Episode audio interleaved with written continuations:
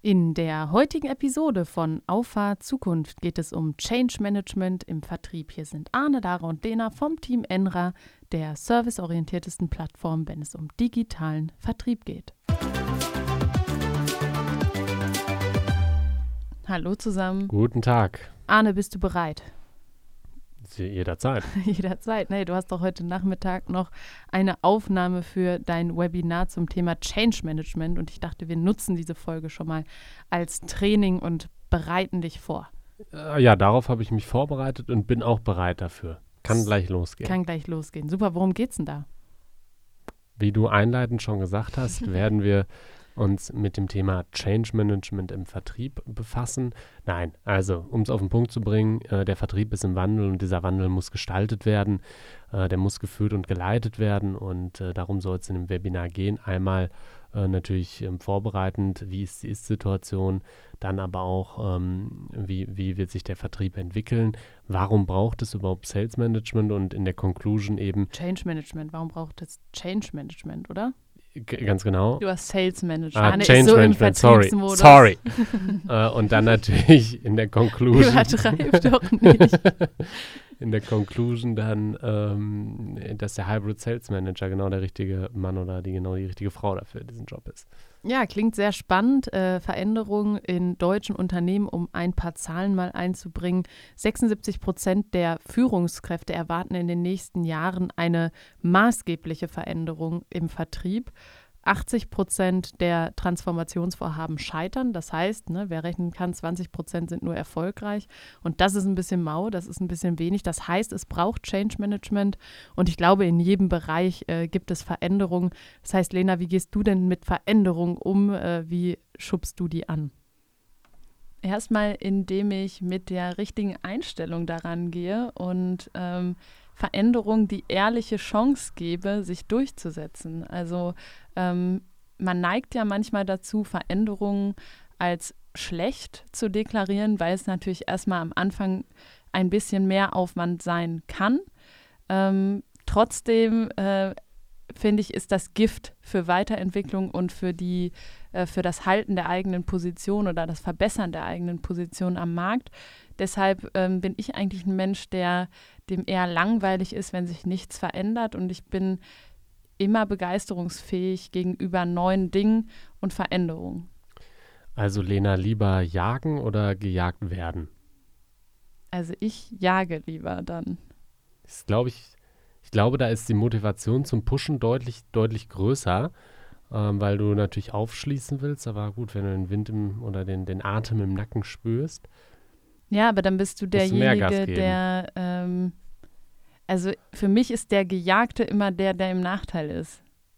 Schon, ne? Ja, weil ich möchte lieber der Jagende sein und äh, selber gestalten und selber auch entscheiden, wie sich die Zukunft verändern soll. Mhm. Und das kann ich nicht, wenn ich anderen den Vortritt lasse und ähm, ja, mich dann quasi ins gemachte Nest mhm. äh, setze.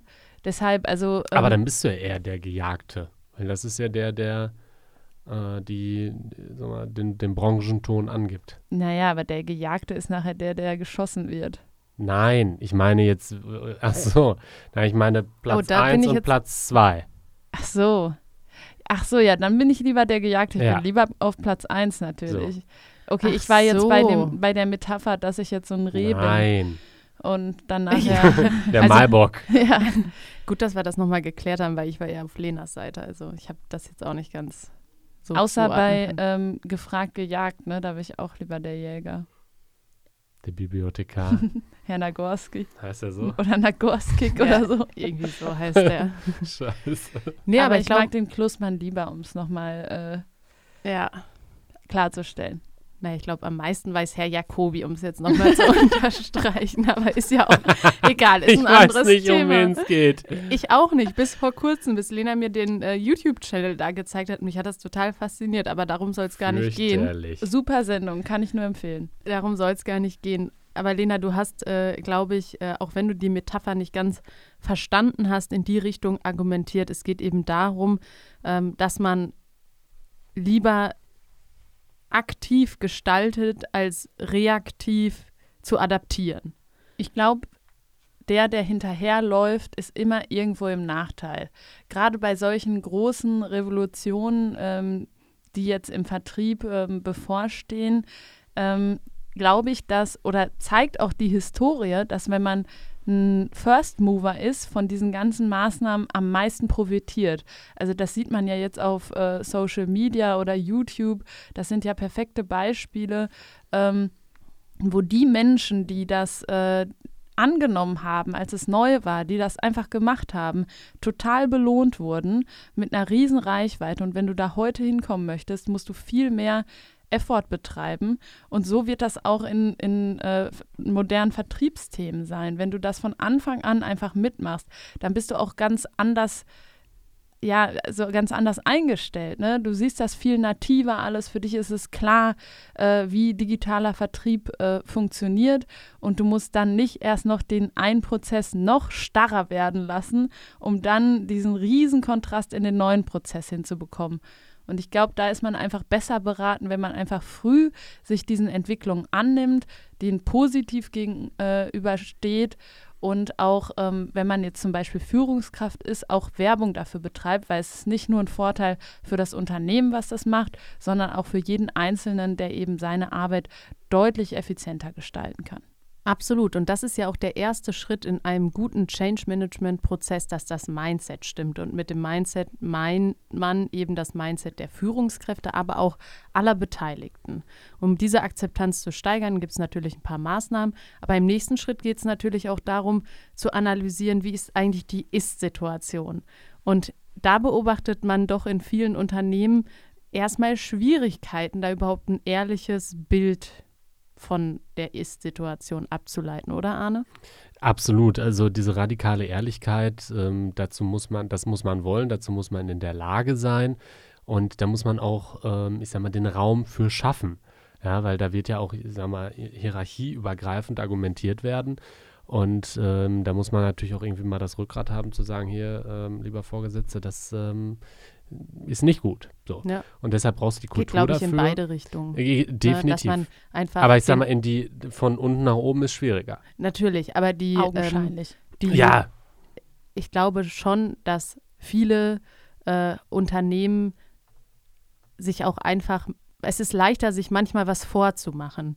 Und ich finde, man, äh, man äh, bemerkt das äh, bei der äh, aktuellen Bewegung an den Börsen. Man ist, das ist wie so ein Trauerprozess. Ne? Erst denkst du, geht dann schon bald wieder hoch und dann irgendwann kommst du in so eine Phase, da bist du sauer, dann kommt Akzeptanz und dann kommt irgendwann geht es wieder aufwärts. Und ich glaube, so ist es auch, wenn du eine richtig ehrliche Bestandsaufnahme machst, dann hast du das Gefühl, dass es erstmal schlechter wird, weil du ein Bewusstsein auch für Fehler und Schwierigkeiten schaffst. Und ich glaube, deswegen fällt uns das manchmal schwerer, da sehr ehrlich mit, miteinander umzugehen. Ähm, absolut. Und weil dieser Prozess einfach moderiert werden muss, ähm, haben wir hier bei ähm, Enra ein im Prinzip ein Quick and Dirty Workshop-Programm aufgesetzt, halbe Stunde Analyse der Ist-Situation, ja, ja. wo ähm, Fach- und Führungskräfte sich mit ihren äh, Mitarbeitenden ähm, reinklinken können, Termin buchen können und dann wird dieses ganze Thema moderiert und ähm, dann merkt man bei den Workshops, die durchgeführt werden, ähm, meine Güte, man ähm, hat hier gerade die Spitze des Eisbergs gesehen und meistens schafft man eine solche Atmosphäre, dass man dann sagt, okay, lass uns an diesen Themen weiterarbeiten und ja, nicht zuletzt ähm, besteht dann natürlich auch die Möglichkeit, dass man da helfen kann. Ja, übrigens, wer Interesse an so einem Workshop hat, wer sagt, ja, wir sind in einer ähnlichen Situation, wir wissen, wir müssen uns verändern, wir wissen aber noch nicht genau wohin und wir wissen auch noch gar nicht, wo wir eigentlich starten, wo, ist, wo ist Start- und Endlinie oder Start- und Ziellinie. Äh, wer daran Interesse hat, einfach eine Mail an äh, Enra, zum Beispiel kontakt.enra-qr.de schreiben. Oder Link in der Bio. Naja, das gibt es beim Podcast. Äh, das beim Podcast nicht, aber wenn du diese äh, Folge auf LinkedIn teilst, dann kannst du den Link direkt auch nochmal mit reinbringen. Ja, ja, ja, ja. ja, im nächsten Schritt, nachdem man dann die Bestandsaufnahme gemacht hat, muss man natürlich ein Zielbild definieren. Und das Zielbild muss für alle klar und verständlich definiert sein, weil nur so schafft man auch eine Motivation, dahin zu arbeiten. Und ähm, das ist dann nach der Bestandsaufnahme eben der nächste Schritt finde ich auch total wichtig, dass äh, man, bevor äh, man anfängt zu arbeiten, äh, auch weiß, warum mache ich das Ganze, äh, was ist das Ziel hinter, hinter der ganzen Geschichte und was springt dabei für mich raus, sage ich mal. Ähm, so sichert man eben ab, dass die Veränderungen auch implementiert werden, durchgeführt werden und nachher auch geschätzt werden. Ähm, weil ja, nichts ist ja schlimmer, wenn äh, man was macht und man gar nicht versteht, warum man das machen soll. Ähm, also Zieldefinition ist für mich immer sehr, sehr wichtig. Wenn ich weiß, das ist nachher ein Riesenstück Edelschrott, dann habe ich keine Motivation daran zu arbeiten. Aber wenn ich weiß, das ist ähm, ja eine langfristige ja, Etablierung oder Sicherstellung von Geschäftsaktivitäten, dann ist das natürlich eine ganz andere Motivation, zu sagen, hey, wir können damit schneller wachsen, wir können damit mehr machen. Und ich persönlich entwickle mich eben auch noch äh, so, wie es die moderne Arbeitswelt dann fordern wird. Und äh, man muss einfach sicherstellen, dass jeder weiß, was, ja, was ist der eigene Part an diesem großen Ziel und äh, wie kriegen wir das umgesetzt. So, und jetzt kommt der kritische Punkt, weil wir wissen, wo stehen wir, wir wissen, wo wollen wir hin, aber ich glaube, bis zu dem Punkt, gut, bis auf der vielleicht mangelnden Ehrlichkeit manchmal bei der Bestandsanalyse, aber vor allem beim Entwicklung eines Zielbildes, sind, glaube ich, nicht die zentralsten Probleme, sondern die zentralsten Probleme, warum 80 Prozent der Transformationsprozesse scheitern, liegen in meiner Ansicht nach in der Umsetzung beziehungsweise in der Implementierung. Call me. Ja, da wird nee, ihm geholfen. Aber, ja, genau. Aber das Problem, das äh, kann ich mir definitiv vorstellen, dass es daran hapert. Wir haben, glaube ich, ähm, einige Folgen äh, vorher auch mal darüber gesprochen, dass wir mehr Macher brauchen und nicht nur mehr Ideengeber. Und ich glaube, genau da äh, äh, setzt das Problem dann auch an, dass die Implementierung an, an sich ist ja operative, harte Arbeit. Und ähm, du musst einfach den Willen haben, etwas anders zu machen, als du es sonst machst. Und das musst du ein paar Mal machen, um das deine neue Routine zu nennen. Und ich glaube, das ist so dann der Punkt, wo es am unkomfortabelsten wird. Ähm, einfach weil es dann von der eigenen Gewöhnung abweicht muss man vielleicht aber auch in der Zieldefinition mit aufnehmen, dass man sagt, dass das eigentlich ein Teil ist, den man mit genießen muss. Also für mich ist das immer der beste Teil an der ganzen Sache, weil ich ähm, dann weiß, hey, jetzt tut es vielleicht gerade ein bisschen weh, aber dafür habe ich in Zukunft äh, einen totalen Profit daraus. Und ähm, ja, ich glaube, da muss man vom Mindset her auch ansetzen, dass man sagt, genau an dem Punkt, wo es für dich erstmal komisch wird, ist es genau richtig. Das ist so ein bisschen vergleichbar mit Muskelkater, oder? No pain, no gain. Ja, nee, aber ja, nein, ist schon ist so ja, ein bisschen so. Es ist ja an sich kein Schmerz, aber was, glaube ich, schon schwierig ist. Ja, doch, glaube schon. Für was, die meisten ja, schon, die das nicht geil finden. Ja, aber was, glaube ich, am schwierigsten ist, ist aus seinen Routinen auszubrechen. Ja. Und aus dem, was man jahrelang gewohnt war, ähm, zu sagen, ich mache jetzt mal was anders. Ich habe, da habe ich eine These. Ähm, oder ein, mich würde interessieren, was ihr dazu denkt. Ich habe neulich. Also ein, eine Frage. Ja, möglicherweise. äh, ein Video gesehen. Ihr kennt noch hier diesen Motivationstrainer, außer, wovon ich mal berichtet habe. Ja, wie hieß der denn noch? Ja, also kann man sagen. Boris ja, Grundl. Ja. ja so. Habe ich noch nie gehört. Doch, der Rollifahrer.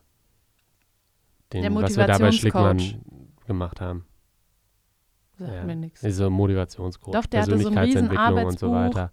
Genau, so ein Arbeitsbuch und keine Ahnung, wie das hieß, weiß ich nicht. Okay. Auf jeden Fall sagte der, ähm, warum schaffen es die meisten Raucher nicht aufzuhören? Weil die verzichten. Und er sagt, verzichten, das kannst du eine gewisse Zeit, aber du musst ersetzen. Und durch was Gleichwertiges ersetzen. Oder was Besseres. Oder was Besseres. So, und ähm, das heißt, ähm, dass, oder die Frage wäre, ähm, wie kriegt man es hin, dass man, dass der Status quo als weniger gut betrachtet wird und ersetzt wird durch, äh, sagen wir, den Puls der Veränderung. Ja. Man muss sich, dafür ist, glaube ich, auch die Vorstellung des Endergebnisses wichtig. Und wenn wir jetzt mal auf das Thema hybriden Vertrieb zurückkommen, dann ist eben das Gute daran, dass man eben nicht 60.000 Kilometer im Jahr durch die Weltgeschichte fährt und vielleicht irgendwie die ersten Schritte seiner Kinder verpasst oder äh, halt weniger planbare Tage hat oder es sind ja ganz unterschiedliche persönliche Empfindungen oder auch mal regelmäßig Sport treiben kann. Äh, das sind ja ganz viele Sachen, auf die ähm, viele Außendienstmitarbeiter auch verzichten, weil der Job es einfach erfordert, ne? wenn, wenn ich nah am Kunden sein Und will. das aus einer Selbstverständlichkeit heraus. Ja, genau. Also wie viel, jetzt überleg mal, wie, ähm, wie viel Arbeitszeugnisse du von sag mal, jüngeren Leuten in der Hand hast, wo es heißt, äh, er ist über die Maße engagiert oder sie und stellt dafür auch das Privatleben regelmäßig zurück. Das würdest du heute nirgendwo mehr lesen. Also nee, hab ich zumindest noch nicht. nee. Das Also, siehst du nur bei, sagen wir mal, der Boomer-Generation. Ja. Also ich finde an der, also ich habe auch manchmal eine ähnliche Einstellung. Ich stelle auch man, also ich stelle häufig auch Sachen zurück, die mir auch wichtig sind. Aber ich glaube. Die Arbeit. das war jetzt, ey, an jedem Witz ist auch ein bisschen Wahrheit drin. Ne? Nee, Nein. aber der war extrem lustig. Nein, aber meinen Sportplan halte ich häufig schon nicht ein. Ja, Ja, dann scheint sie nicht besonders wichtig zu sein. Ja, wo ich aber darauf hinaus wollte, das stimmt ja gar nicht. Mir ist das schon wichtig. Aber ähm, Du hast eine gebrochene Hacke. ja, im Moment. Ja, aber du hast einen Ermüdungsbruch. Also das zeigt für mich eigentlich, Zu dass viel du viel Sport Sport gemacht, zu wenig Job. Also das geht jetzt hier in eine ganz falsche jetzt- Richtung. Das kannst du jetzt nachholen, weil das dauert ein paar Wochen. Naja, ich, ich hole es Den dann Job. wieder auf. Den Job. Es ist schon äh, jetzt etwas in eine andere Richtung, wohin ich, wohin ich das Gespräch eigentlich haben wollte. Was ich nämlich eigentlich sagen wollte, ist, dass es an der einen oder anderen Stelle auch manchmal Sinn macht, Sachen zurückzustellen, aber nicht, wenn es Alternativen gibt, die das überflüssig machen. Also, wenn, wenn ich 20 Jahre zurückblicke, ja, da gab es halt nicht so geile technische Möglichkeiten, wie es heute gibt. Das heißt, das Erlebnis, wenn ich den Vertrieb digital gemacht hätte, wäre halt unterirdisch schlecht gewesen oder vielleicht schlecht oder viel, viel zu teuer. Aber heute kann ich ja ein Erlebnis schaffen und muss doch gar nicht mehr zurückstecken. Boah, ja, also ich bin voll bei dir und dazu fällt mir eine, eine gute Anekdote ein. Also Ich die weiß auch jetzt nicht, was ungefähr, kommt. die mit Sicherheit schon mehr als 20 Jahre Weißt du, was kommt? Oder? Ich weiß es nicht und ich habe ein bisschen Angst. Ich auch, aber wir, zur Not können wir schneiden. Machen wir zwar Also sonst da nicht, war- aber da waren wir noch im Kindergarten und ähm, da hätte ich den schon den Supercharger erfinden können, weil kann ich mich Also Jetzt kommt hier wieder jetzt pass auf. richtige Selbsteinschätzung. ja, so Nein, typisches nein. Vertrieblergelaber. Nein, nein, nein, nein, nein, nein, kein Gelaber. Nein, ich hätte, sag mal, das Problem ist mir damals schon begegnet. Wow. Weil Ja, du ja. mit deinem elektrischen Auto nur drei Stunden fahren konntest. Nein. Nicht.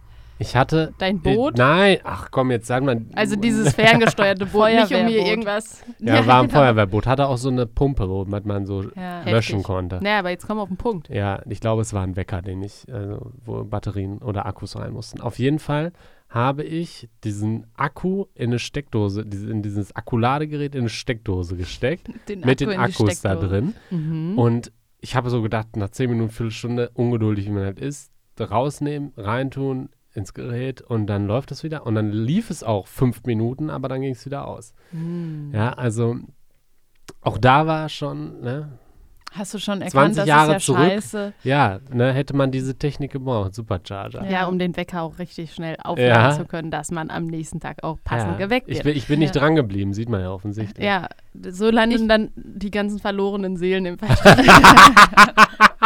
Oh, das war sehr laut. Nee, ich möchte aber nochmal den Bogen spannen zu deiner These, Frage, wie auch immer wir es nennen wollen. Also ich finde, ähm, an sich ist das ja kein Verzicht. Also äh, digitaler Vertrieb ist ja an sich ein Enabler, nicht zu verzichten.